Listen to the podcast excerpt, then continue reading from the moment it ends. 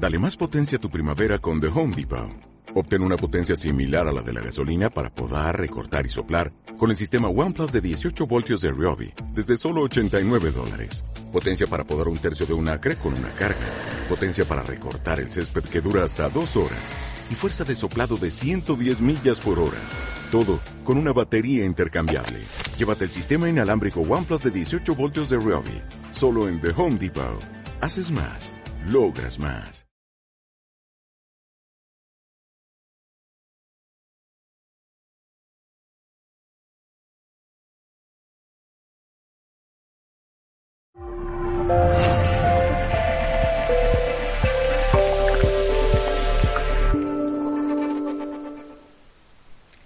Saludos en nombre del equipo de Mindalia, bienvenidos. El día de hoy nos acompaña Pedro Carrillo. Pedro Carrillo es director e instructor de una escuela de yoga y especialista en medicina ayurvédica. Eh, antes de empezar con Pedro, quien viene a compartir con nosotros un espacio que se ha titulado la íntima relación entre el yoga y el ayurveda. Queremos recordarte que si quieres colaborar con Mindalia puedes hacerlo dándole me gusta a este video, compartiéndolo con alguien que sepas que se puede beneficiar del contenido que vamos a estar hablando el día de hoy. Puedes suscribirte a nuestro canal y puedes si quieres hacer una donación por medio del botón del super chat que verás acá abajo.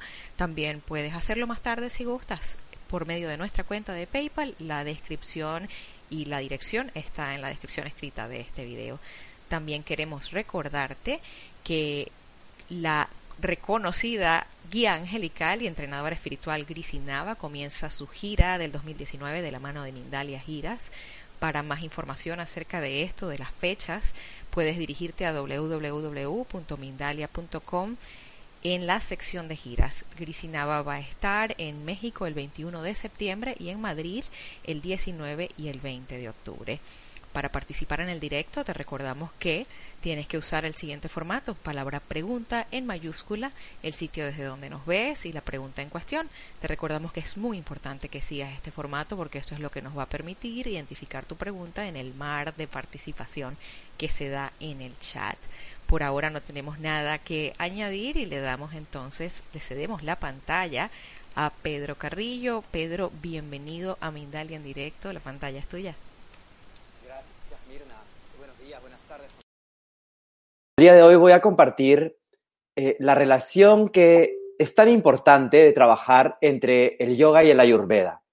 Si bien el ayurveda es algo que es mucho menos conocido que el yoga en la actualidad, la mayoría de gente conoce o al menos ha escuchado hablar sobre el yoga, pocas personas han escuchado hablar sobre el ayurveda. El ayurveda es la ciencia médica más antigua del mundo. Y el yoga moderno, eh, la práctica del yoga postural, es en realidad una herramienta de la Ayurveda. Esto, ya que muy pocas personas manejan los, los términos de la Ayurveda, se suele caer en el error de practicar yoga sin conocer qué es lo que debemos trabajar. Sé que en muchos casos, incluso hay doctores en la actualidad que recetan a las personas ir a una práctica de yoga.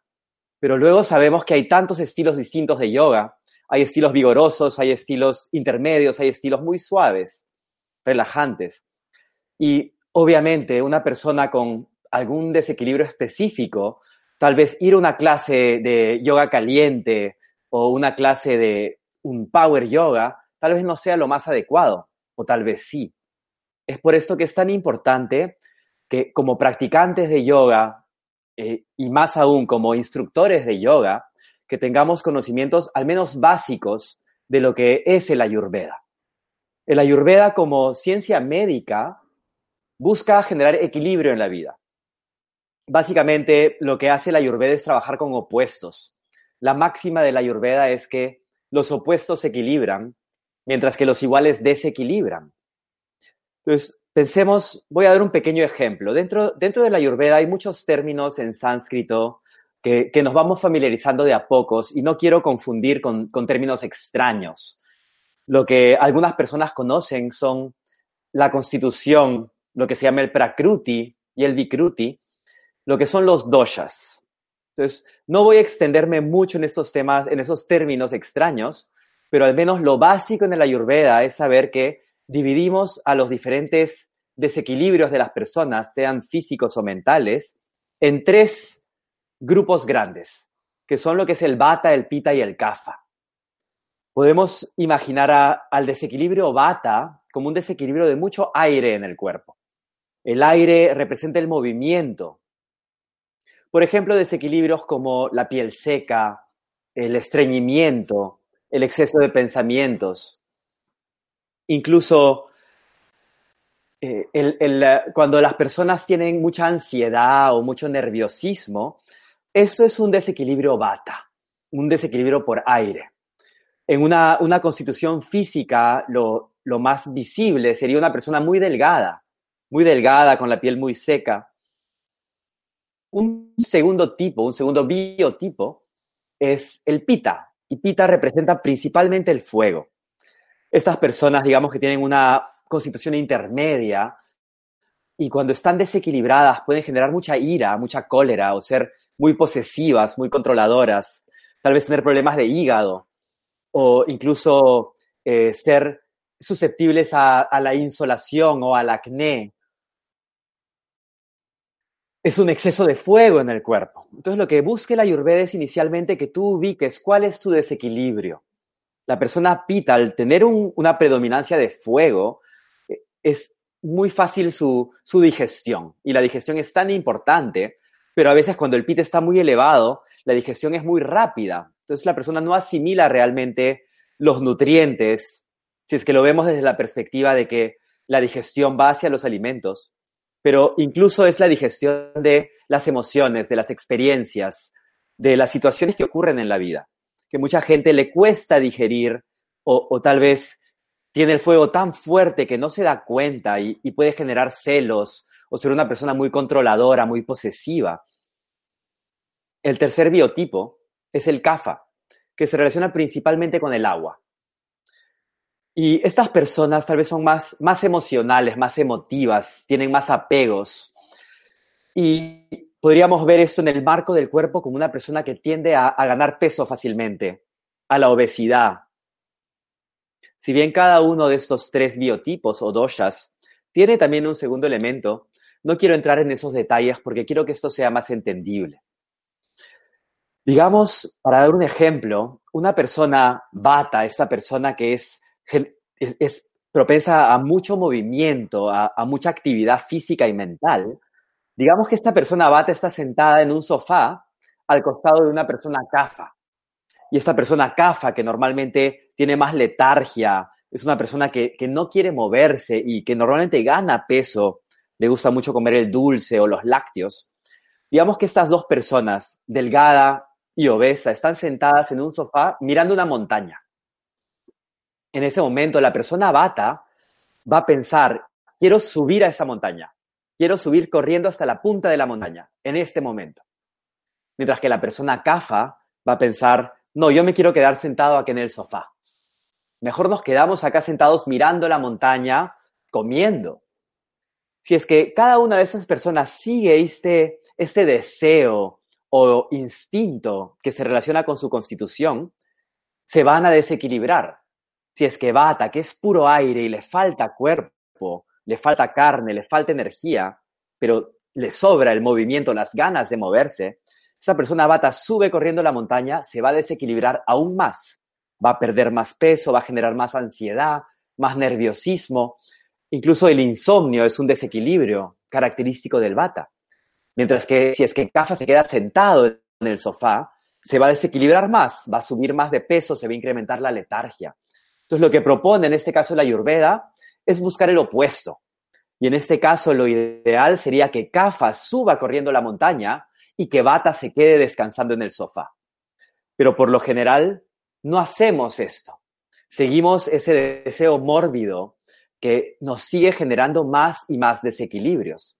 Y esto lo podemos ver mucho en las clases de yoga moderno.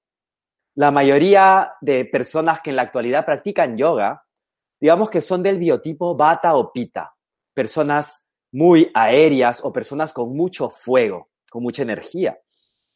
Y tienden justamente a buscar clases de yoga que se caracterizan con su desequilibrio y que a mediano plazo les van a generar mayores desequilibrios. Por ejemplo, una persona pita que, que tiene esta, este fuego tan alto, le encanta lo que es el power yoga o el, el Bikram, el hot yoga o lo que es el vinyasa. Es muy competitivo, pita.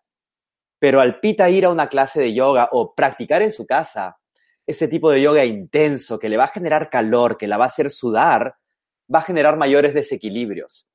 Y no, no va a entender eventualmente, va a pasar el tiempo y esta persona no va a entender por qué no encuentre el equilibrio. Igualmente, la persona bata, eh, que no tiene mucha agua porque es más que nada aire, también busca generar mucho movimiento, ir a estas clases también de viñasa, prácticas de saludos al sol intensas, rápidas. Incluso hay mucha gente que tal vez hace 108 saludos al sol. Esta, este exceso de movimiento genera un exceso de bata, un exceso de movimiento y va a desequilibrar más a esta persona bata, va a generar más nerviosismo, más ansiedad. Y lo que busca el yoga es generar equilibrio. Es, es muy común escuchar que el yoga es una práctica de unión, de unión de, del espíritu con el cuerpo, de la mente con el cuerpo, de que, que, el yoga es un trabajo espiritual o un trabajo mental, pero en la práctica lo único que estamos viendo es que el yoga es un ejercicio físico. Y es justamente esto en lo que se convierte la práctica moderna del yoga si es que no consideramos el enfoque de la ayurveda. Si no partimos desde la ayurveda, la práctica del yoga se, se, convierte en un ejercicio físico que muchas veces en lugar de traernos un beneficio a nuestra salud, nos va a traer el efecto completamente contrario.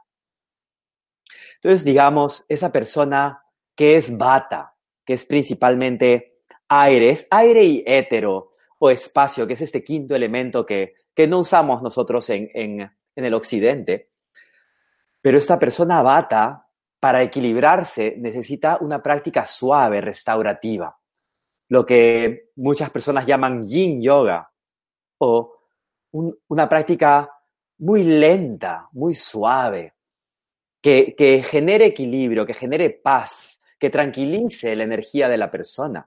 Entonces esta persona bata en su práctica de yoga debería de, más que nada, relajarse, hacer una práctica no rápida, quedarse más tiempo en las posturas. Y algo que, que la ayuda a esta persona bata que tiene ese exceso de aire, de espacio, de éter, son las posturas que generan enraecimiento, que generan conexión con la tierra, lo que en inglés le llaman el grounding. Básicamente, generar contacto con la tierra. Entonces, digamos, la persona bata, si puede practicar yoga en un parque descalza, esto va a ayudar a generar equilibrio. Si es que esta persona tiene una práctica en la que se hidrata mucho, eso es tan importante, ya que la persona con un exceso de aire le falta la tierra, le falta el agua, le falta el fuego. Necesitamos que esta persona bata se hidrate antes, durante, después de la práctica. E idealmente, para esta persona bata, un ambiente cálido. Si es que la persona practica en un lugar frío, esto va a generar mayores desequilibrios. En el caso de la persona pita, la persona pita, que es mucho fuego, estas personas tienden de repente a tener la piel más roja, a, caer en, en quemarse con el sol, por ejemplo, pero son muy fuertes, son muy atléticos. Y estas personas, por el contrario, si bien ellos quieren sudar, quieren entrenar fuerte, para equilibrarse necesitan una práctica que los enfríe. Entonces, de todas maneras, una persona pita debe evitar una práctica como el hot yoga o, la práctica intensa como el ashtanga o el vinyasa que, la hacen sudar, que la hacen, que es una práctica vigorosa o competitiva, porque los pitas son muy competitivos y al ser competitivos se desequilibran. Necesitan generar esa calma en su cuerpo. Pita, si bien es fuego, también es agua. Entonces, queremos también generar tal vez un poco de sudor en estas personas, pero no un exceso. Mientras que para la persona que es cafa, que tiene más que nada en su cuerpo, en su desequilibrio, los elementos agua y tierra, le faltan, le falta el fuego, le falta el aire, le falta el espacio. Entonces, justamente para CAFA sí es ideal la práctica de los saludos al sol, por ejemplo. Una práctica intensa, vigorosa. O la práctica de, de un yoga que la haga sudar, como, como el Bikram, lo que es el hot yoga, lo que es el ashtanga en este caso. Entonces, inicialmente tal vez no, no entendemos realmente cuál es mi desequilibrio, cuál es mi dosha, cuál es mi constitución.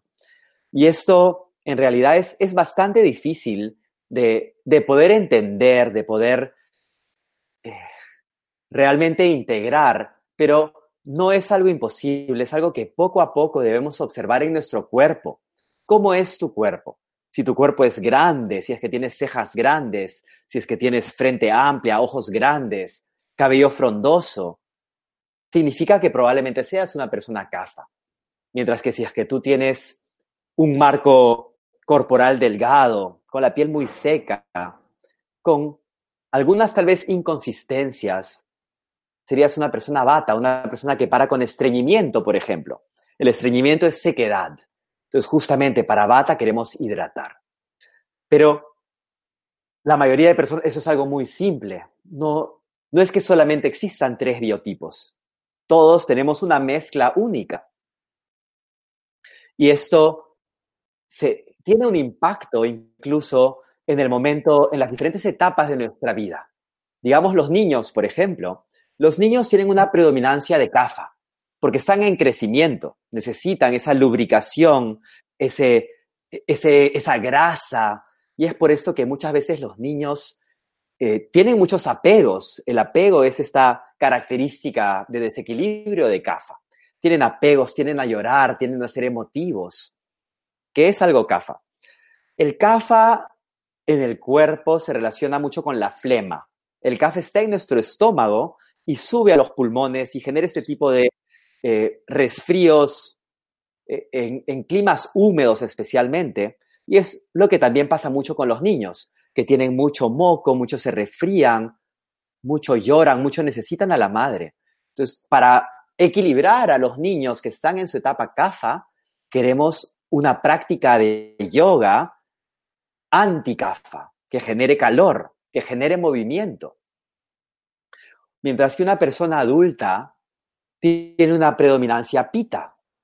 Estamos en nuestro momento de trabajar, de, de generar un ingreso, de mantener a nuestra familia, y aquí también ese pita, si es que hay un exceso, se puede convertir en cólera, en ira, en resentimientos, en manipulaciones. Y en este caso, en la edad adulta, queremos controlar pita. Por eso, para la mayoría de adultos que practicamos yoga, queremos realmente evitar esa práctica en el calor excesivo, especialmente en la temporada de verano. El verano incrementa pita. El verano es caliente y es especialmente un verano húmedo, incrementa mucho más pita. Obviamente cada, cada lugar del planeta tiene un clima único, pero podemos ir viendo esto como primavera. Primavera se relaciona con el crecimiento, con el florecimiento. Normalmente la primavera es una época húmeda y fría, o en todo caso, estamos, trans, eh, estamos pasando de el frío hacia el calor. Entonces, la etapa de primavera es una etapa CAFA. Podemos verlo desde esa perspectiva. Cuando es primavera y es una primavera húmeda y fría, queremos combatir el CAFA. Es por eso que en esa época de primavera se generan los desequilibrios por flema, por, por resfrío. Ahí sí, idealmente en primavera sí nos conviene ir a una práctica de, de hot yoga, de Bikram yoga, con esa intensidad, que nos haga deshacernos de la flema, que genere movimiento. Mientras que otoño, otoño es la temporada seca, seca y frío, seca y fría. Otoño es la época bata. Entonces, estos son términos un poco generales, pero pueden ayudarte a entender en qué momento queremos ir adaptando nuestra práctica. En otoño, ya que es frío y seco, queremos generar el opuesto, calor y humedad. Entonces, ahí también en, otoño, lo ideal es, es esa práctica del hot yoga que tiene calor y humedad. muchas veces la gente piensa que la ayurveda solo se relaciona con la comida, pero la ayurveda es, es el estilo de vida. Entonces podríamos usar el ayurveda incluso con lo que son los saunas. Hay sauna seco, hay sauna húmedo. Sauna seco, que es calor seco, ideal para una persona kafa, mientras que el sauna húmedo, ideal para la persona bata. Esa forma, pero ambos saunas no convienen para la persona pita. La persona pita que tiene mucho calor le conviene meterse al lago o al mar frío. Eso es lo que va a generar un equilibrio. Siguiendo, siguiendo estos, estos conceptos, podemos ir entendiendo cómo adaptar todo nuestro estilo de vida, porque en realidad el yoga es un estilo de vida. No solamente es una práctica de postura sobre el mat, pero es lo que entendemos en la actualidad. La gente entiende al yoga como una práctica sobre el mat. Entonces, si bien entendemos el yoga a través de la práctica de asanas, de posturas, entonces intentemos, si es que tú eres una persona que siempre esté en mucho movimiento como bata, una práctica más suave. Si eres como, el ejemplo que di al inicio de bata que mire, quiere subir corriendo la montaña, se va a desequilibrar. Si es que tú, por el contrario, eres una persona cafa, que tiende a la letargia. Y muchas veces hay muchas personas CAFA que tal vez son obesas, que tienen un exceso de peso y dicen, yo no, yo no puedo practicar el yoga, el yoga no es para mí, yo tengo sobrepeso. Justamente es como la persona que también hay personas que dicen, yo no puedo practicar yoga porque no soy muy flexible. Es como decir, yo no me baño porque estoy muy sucio, que, no tiene ninguna lógica queremos justamente buscar el, el efecto contrario, el opuesto. Voy a, voy a dar otro ejemplo que, que, puede ayudar a ilustrar. Una persona bata normalmente tiene, tiene un deseo desequilibrado. Por ejemplo, la persona bata puede tener el proyecto, quiero correr una maratón. Entonces, esa persona bata que es muy delgada, pero que tiene muchos sueños, muchas ideas, va a querer correr una maratón. Pero si la corre, se va a desequilibrar va a terminar agotada y luego se le va a quitar toda la energía, va a tener que descansar durante varios días, va a tener tal vez problemas en sus articulaciones, en sus músculos, se van a atrofiar. Mientras que una persona CAFA, que tiene un exceso de agua y tierra, en realidad es la persona que tiene más músculo, más fuerza, no quiere correr la maratón. Dice, ah, no, yo no quiero correr una maratón, yo quiero estar en mi sofá viendo tele todo el día. En este caso, la persona CAFA, si corre la maratón, se va a equilibrar y no se va a cansar realmente. Una persona CAFA puede correr una maratón tras otra, tras otra y tras otra y no desequilibrarse. Más bien, cada vez se equilibra más y más y más. Mientras que la persona bata, que tiene una mente muy irregular, muy dispersa, puede empezar a correr la maratón y tal vez a la mitad de la maratón se distrae y sale corriendo a hacer otra cosa. Y solo va a generar más desequilibrios. Entonces, justamente es eso, tratar de identificar cuál es tu desequilibrio principal y qué puedes tú hacer para buscar el opuesto. Dentro de la mayoría de clases de yoga en la actualidad son solo posturas, pero cada vez más se integra también el concepto de la respiración, de lo que son los pranayamas. Y acá también, tanto las asanas, las posturas, como los pranayamas, las técnicas de respiración, son herramientas de la ayurveda buscan generar un equilibrio y es ese equilibrio del ayurveda aplicado en el yoga que trae la paz mental que tanto promete el yoga, que trae ese equilibrio físico-mental, esa unión cuerpo-mente o cuerpo-mente-alma o alma con la divinidad. Entonces aquí también, en una práctica de pranayamas, de respiración, tenemos para la persona pita hay, una, hay una respiración que es muy común, que se practica mucho en Kundalini Yoga, que le llaman la respiración del fuego, en la cual se hace un movimiento del vientre muy rápido. Es, en realidad el nombre que, que le llamamos respiración de fuego es respiración del fuelle, lo que se conoce como el bastrika, y esta práctica para las personas pita no conviene. Es una práctica que debe elevar mucho el fuego digestivo en ellas. Entonces, personas pita quieren evitar esta práctica de la respiración del fuego, que es muy común en, algunas clases de yoga, especialmente en Kundalini. tenemos otra práctica de respiración muy común, el Nadi Shodhana, que le llaman también anuloma viloma, la respiración alternada, en la que se inhala por una fosa, se retiene, se exhala por la otra y se va alternando. Este tipo de respiración es una respiración que equilibra, es óptima para una persona bata. La persona bata es la que más desequilibrios presenta. Entonces, ahí sí podemos aplicar ese tipo de respiración para calmar esa energía. Regresando a la respiración anterior, respiración de fuego, el bastrika, ideal para una persona kafa. La persona kafa necesita ese fuego que le va a ayudar a quemar la grasa, a quemar las emociones no digeridas. La persona kafa sube de peso no solamente por, por no digerir adecuadamente los alimentos, son también las emociones que no está digiriendo kafa y se van alojando dentro de su cuerpo-mente. Entonces, para la persona kafa, idealmente practicar el bastrika, la respiración de fuego. Para la persona pita, evitar el bastrika. Y para la persona vata, también evitar el bastrika, no porque la persona vata no necesite generar más fuego, sino que al ser tan intensa, esa intensidad también va a desequilibrar a vata. Llegando hacia lo que es la práctica del shavasana, que es el descanso al final, la postura que se, se practica cuando se termina una clase de yoga, todos se echan en el suelo y normalmente se echan unos 10 minutos para asimilar la práctica, para relajar el cuerpo. En este caso, podemos también considerar como una persona kafa, esa persona que tiene un exceso de agua y tierra en su cuerpo, normalmente la persona kafa le encanta dormir. Quiere dormir 12 horas o 10 horas y eso desequilibra a CAFA. En realidad, para equilibrar a CAFA, queremos que CAFA duerma menos, que CAFA duerma seis, seis horas y media. Eso es suficiente para equilibrar a CAFA. Para la persona bata, es el contrario. La persona bata es la que más sufre de insomnio.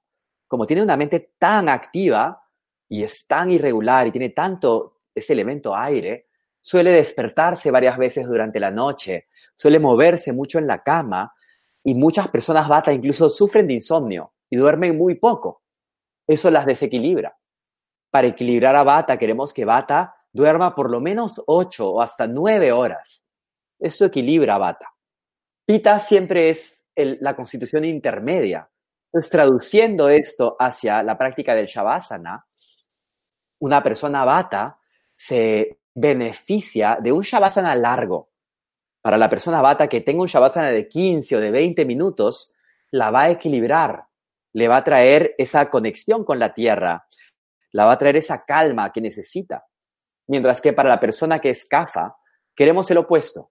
La persona kafa queremos reducir el tiempo del Shavasana a unos 5 minutos, suficiente. No queremos que se quede echada demasiado tiempo. Es ese mismo concepto. La persona kafa y eso pasa mucho también, que las personas GAFA, las personas que tienen sobrepeso, tienden a ir a clases de yoga que son restaurativas, esas clases de yin yoga muy lentas, muy suaves, que te quedas en una misma postura cinco minutos o más. Esto no es bueno para CAFA. Esto va a generar mayores desequilibrios para CAFA. Queremos que la persona CAFA tenga movimiento, tenga actividad. Si bien puede costarle mucho a CAFA entrar en este ritmo, queremos tener esa paciencia con CAFA y darle el tiempo para ir adaptándose, pero poco a poco llevar a CAFA hacia una práctica de yoga intensa, con mucho movimiento, con mucha variación. Los saludos al sol ideales, todo lo que es la activación de el core, del, del centro abdominal. Entonces, para CAFA, trabajar las planchas, trabajar la postura del bote, trabajar todo lo que genera esa activación del núcleo abdominal y también la apertura del pecho. Como mencioné, CAFA se aloja mucho en los pulmones. Entonces, todo lo que son los arcos, se ve mucho en las posturas de yoga esa importancia de derrotar los hombros hacia atrás, apertura de pecho, muy bueno para la persona CAFA. Mientras que para Bata, que Bata normalmente sufre de estreñimiento, Bata se aloja en el área del colon, del intestino grueso.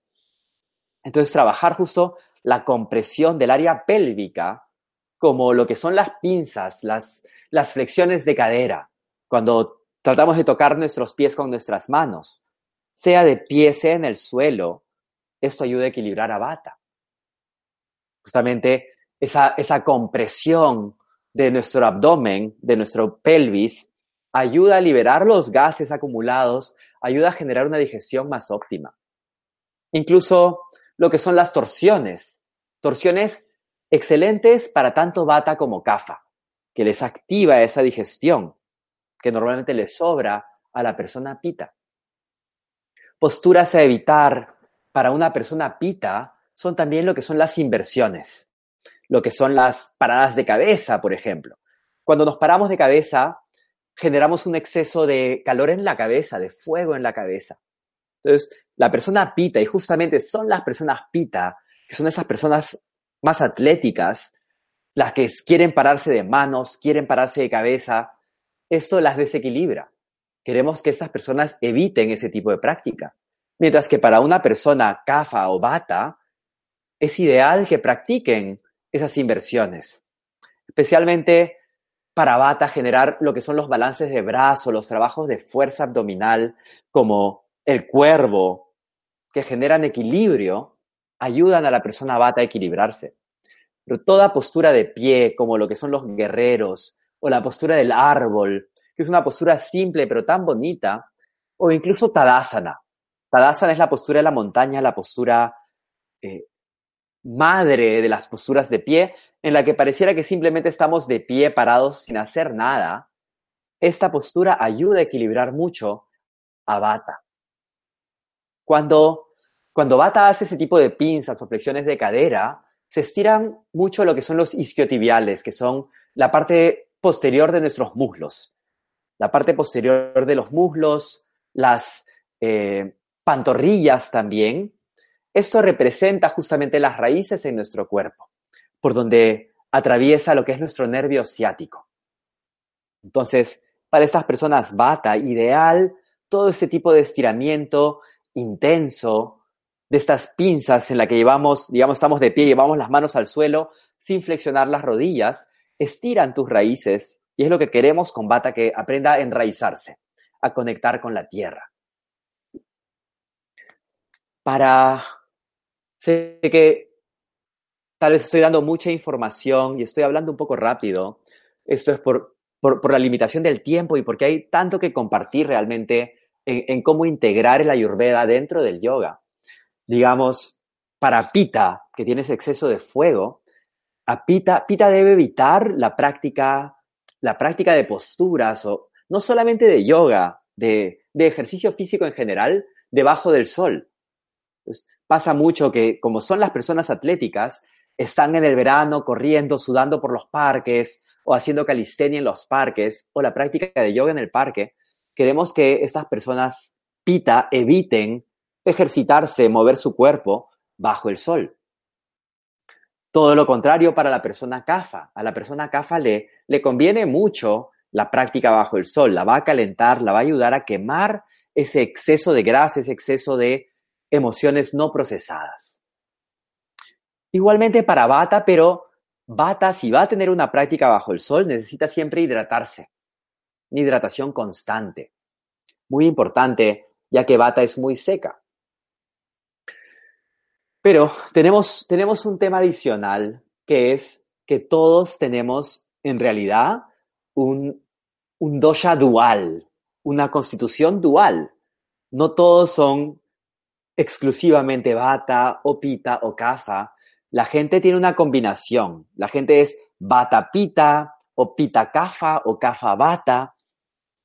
Y en este caso, queremos empezar a ubicar realmente en qué momento, porque ¿qué pasa? Digamos una persona que es pita kafa, tiene mucho fuego y agua, que es el elemento, los elementos de pita, y tiene mucha agua y tierra, que son los elementos de Kafa.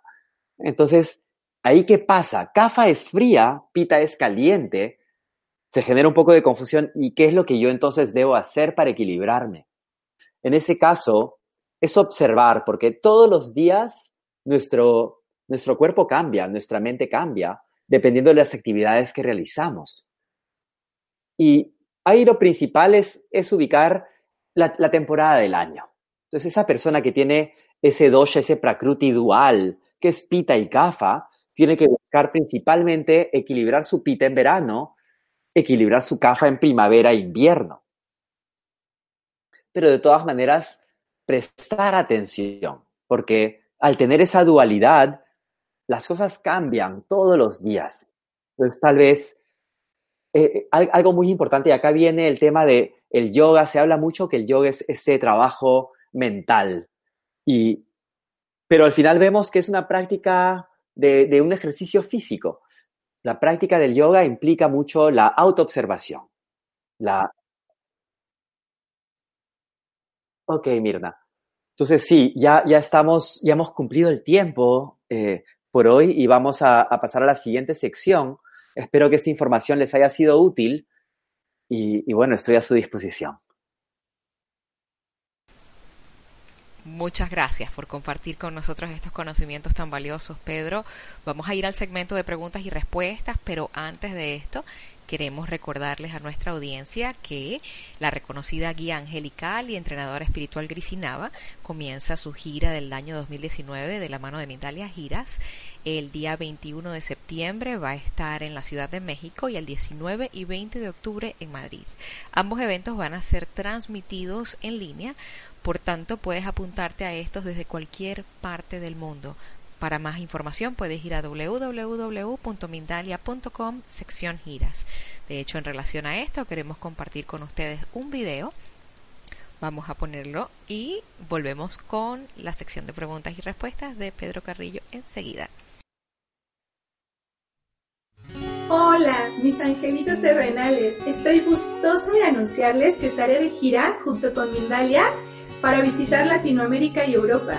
Estaré dando cursos, seminarios, talleres de manera presencial y además si te encuentras en otra parte del mundo, puedes conectarte con nosotros de forma online. También estaré visitando tu país para dar sesiones privadas. Comenzaremos con la Ciudad de México, pero te pido que me acompañes en este hermoso proceso para conectar con nuestros guías de luz, canalizarlos y que puedas entrar en tu misión de vida en plena conciencia. Gracias por acompañarme en este camino. Bendiciones. Gracias de nuevo y bueno, les tenemos que anunciar que se han agotado las plazas para sesiones personales, tanto en México como en España, por lo cual les invitamos nuevamente a reservar su plaza para los talleres y cursos que se van a estar dando en línea. Nuevamente, para más información, www Mindalia.com, sección giras. Vamos a empezar con las preguntas que ha hecho la audiencia a Pedro. Empezamos con Aarón Montes de Oca, quien pregunta desde México. ¿Esas predominancias o etapas tienen la misma duración para todos o son periodos similares? Ok, entonces dentro de la Ayurveda tenemos una eh, tenemos dos cosas que, mucha gente las confunde. Tenemos algo que se llama el Prakruti y otra cosa que se llama el Vikruti. El Prakruti es tu constitución original de nacimiento y esto nunca cambia.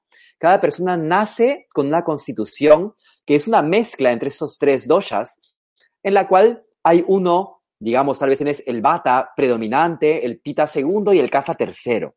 Todos tenemos un poquito de los tres, por lo menos. Mientras que el Vikruti es tu desorden actual. Y el Vikruti sí cambia en todo momento. Pues durante el día cambia cuando tú comes, cuando tú haces ejercicio, cuando tú trabajas. A veces en el trabajo tal vez tenemos un, una confrontación con un cliente o con nuestro jefe, o en casa tenemos alguna pelea con nuestra pareja, o, o con nuestros padres, o con nuestros hijos. Entonces, todo esto influye, influye qué es lo que tú comes. Entonces, si comemos, si es que te has comido algo muy picante, que pasa mucho en México, que igual que en el Perú, nos gusta la comida picante, ese picante va a subir el pita en todas las personas. O de repente te pasaste todo el día sin beber nada de agua. En ese momento se te va a secar el cuerpo y se te va a elevar el bata. O, o tal vez te has hidratado demasiado, se te va a subir el cafa. Entonces, sí, el, cambio del Vikruti, que es el desequilibrio actual, ¿qué es lo que buscamos equilibrar? Esto cambia en todo momento. en todo momento cambia, con las temporadas del año, con las horas del día, con las etapas de la vida. Entonces, lo que busque la Ayurveda, el equilibrio personal, no es que tengamos los tres doshas idénticos. Queremos identificar cuál es la constitución de nacimiento, el prakruti, y luego identificar cuál es mi desequilibrio actual, mi vikruti, y buscar traer mi vikruti a ser igual que mi prakruti. Pues no sé si es que esto contesta, tu pregunta. Eh, eso espero.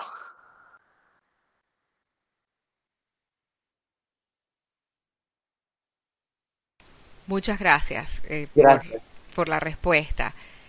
Eh, permíteme, te doy entonces la siguiente pregunta, quien la hace Ani Pachi de México. Soy de tipo CAFA y siempre he querido hacer yoga, pero no lo he logrado. Mi pereza me gana. ¿Cómo puedo cambiar eso? Exacto, hola Ani. Eso es justamente la característica de CAFA, la pereza. La pereza y esto, idealmente, queremos empezar a generar, tenemos que tener esa voluntad de, de generar un cambio. Entonces, dentro de la Ayurveda se consideran dos tipos de deseo. Inicialmente, cuando ocurre un desequilibrio, tenemos un deseo saludable de justamente buscar el opuesto. Pero la mayoría de gente no le hace caso a ese deseo saludable y luego nacen los deseos mórbidos, que en este caso es la letargia. El no quiero hacer nada, quiero estar en mi sofá viendo Netflix, comiendo helado, eh, tomando gaseosas y eso depende solamente de ti, de empezar, empieza poco a poco. La persona CAFA es la persona más fuerte en realidad y a la vez, aunque en nuestra actualidad pensamos que, que la obesidad, claro, tal vez es un desequilibrio, pero tenemos un estereotipo de belleza hacia la delgadez. En el Ayurveda, la gente kafa es la más hermosa, es la más bondadosa, es la más amorosa, la más cariñosa y la más fuerte. Entonces, en realidad, tú como una persona kafa, aunque tengas letargia, tienes mucha fuerza de voluntad. Tienes que simplemente iniciar, iniciar la práctica, como mencioné, no, se trata de tirarte directo al vacío y, meterte una clase de un yoga muy intenso, porque al no tener la costumbre, te, te vas a desmotivar. Pero empieza poco a poco. La persona CAFA, al tener, es la persona más estable.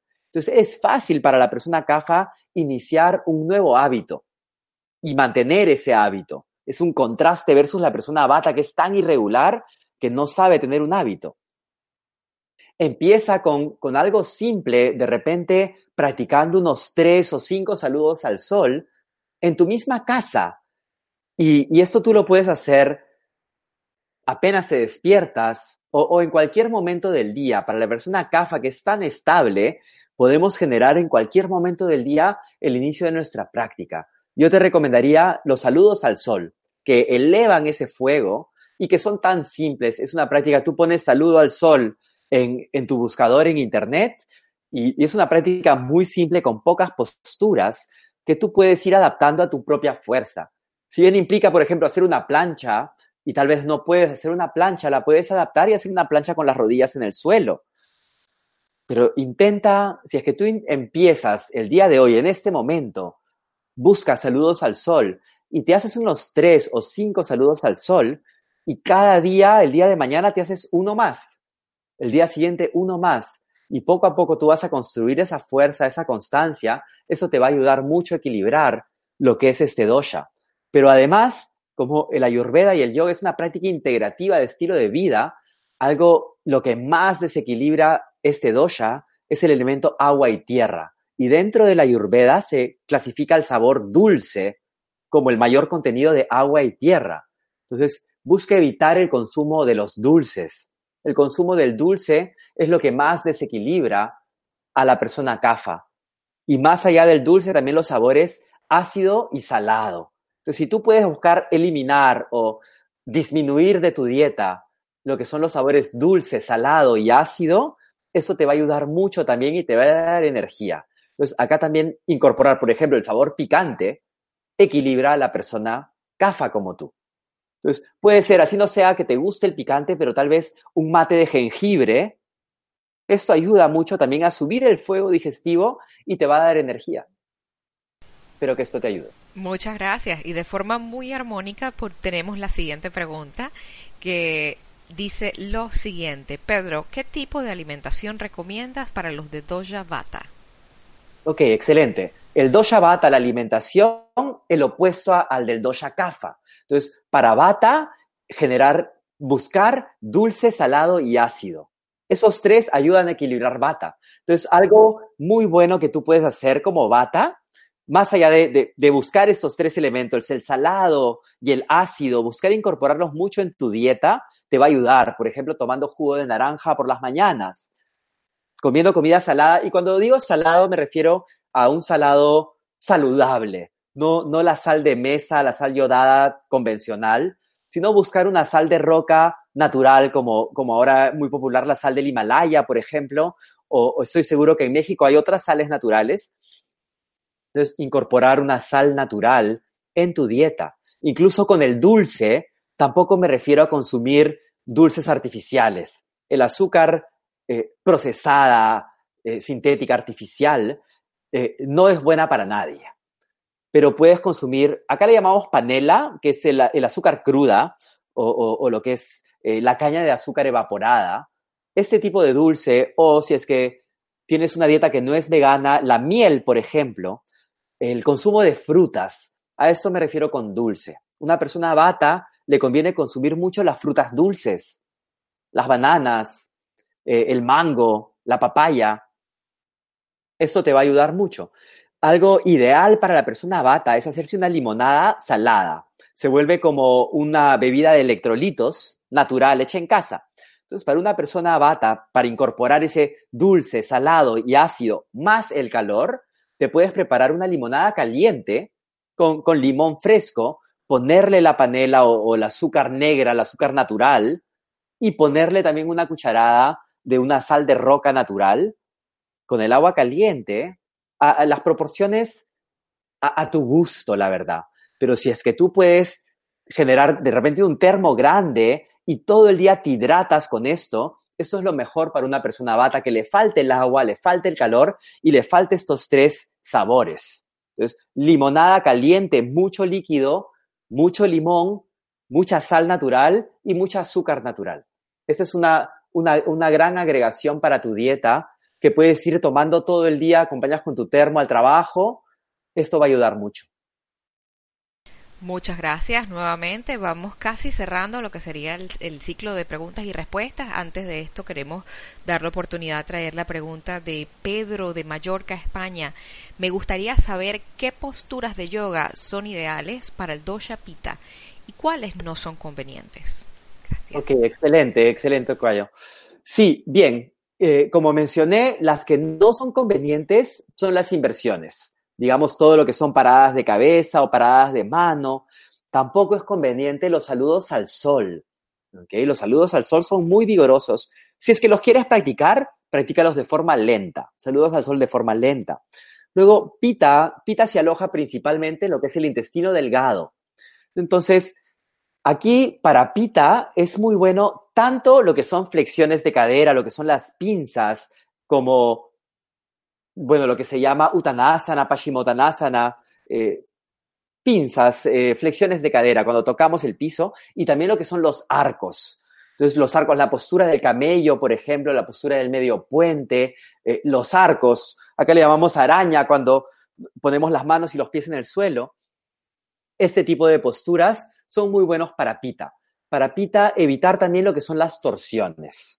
¿Okay? Entonces, evitar torsiones, evitar saludos al sol, evitar posturas de fuerza excesiva, como son también las posturas de, de núcleo abdominal.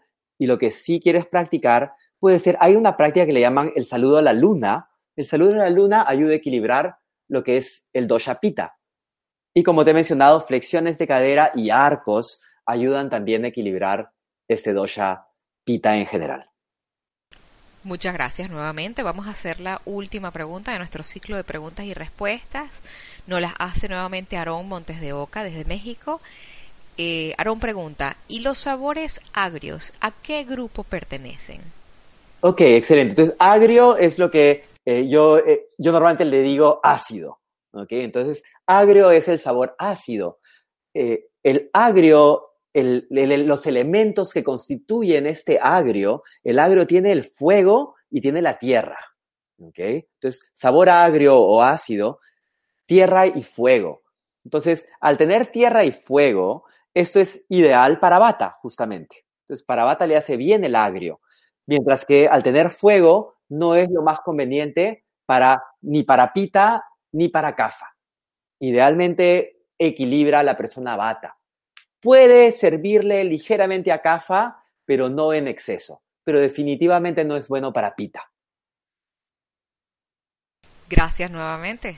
Llegamos ahora al final de la sección de preguntas y respuestas. Si te ha gustado esta conferencia, danos al, al símbolo de me gusta, suscríbete al canal. Esta es una forma de agradecer este contenido que has visto el día de hoy. Antes de terminar, vamos a dar unos segundos a Pedro Carrillo para que se despida de la audiencia de Mindalia. Pedro. Muchísimo gusto haber compartido por primera vez acá con Mindalia. Eh, espero que les haya gustado esta conferencia. Sé que he tratado de compartir mucha información de forma muy rápida. Espero que haya sido entendible y espero estar con ustedes otro día. Muchas gracias. Gracias a ti. Hoy nos acompañaron personas desde México, desde España, desde Perú, entre otros países y les damos las gracias nuevamente. Esto no sería posible sin ustedes y hasta la próxima oportunidad. Los vemos pronto.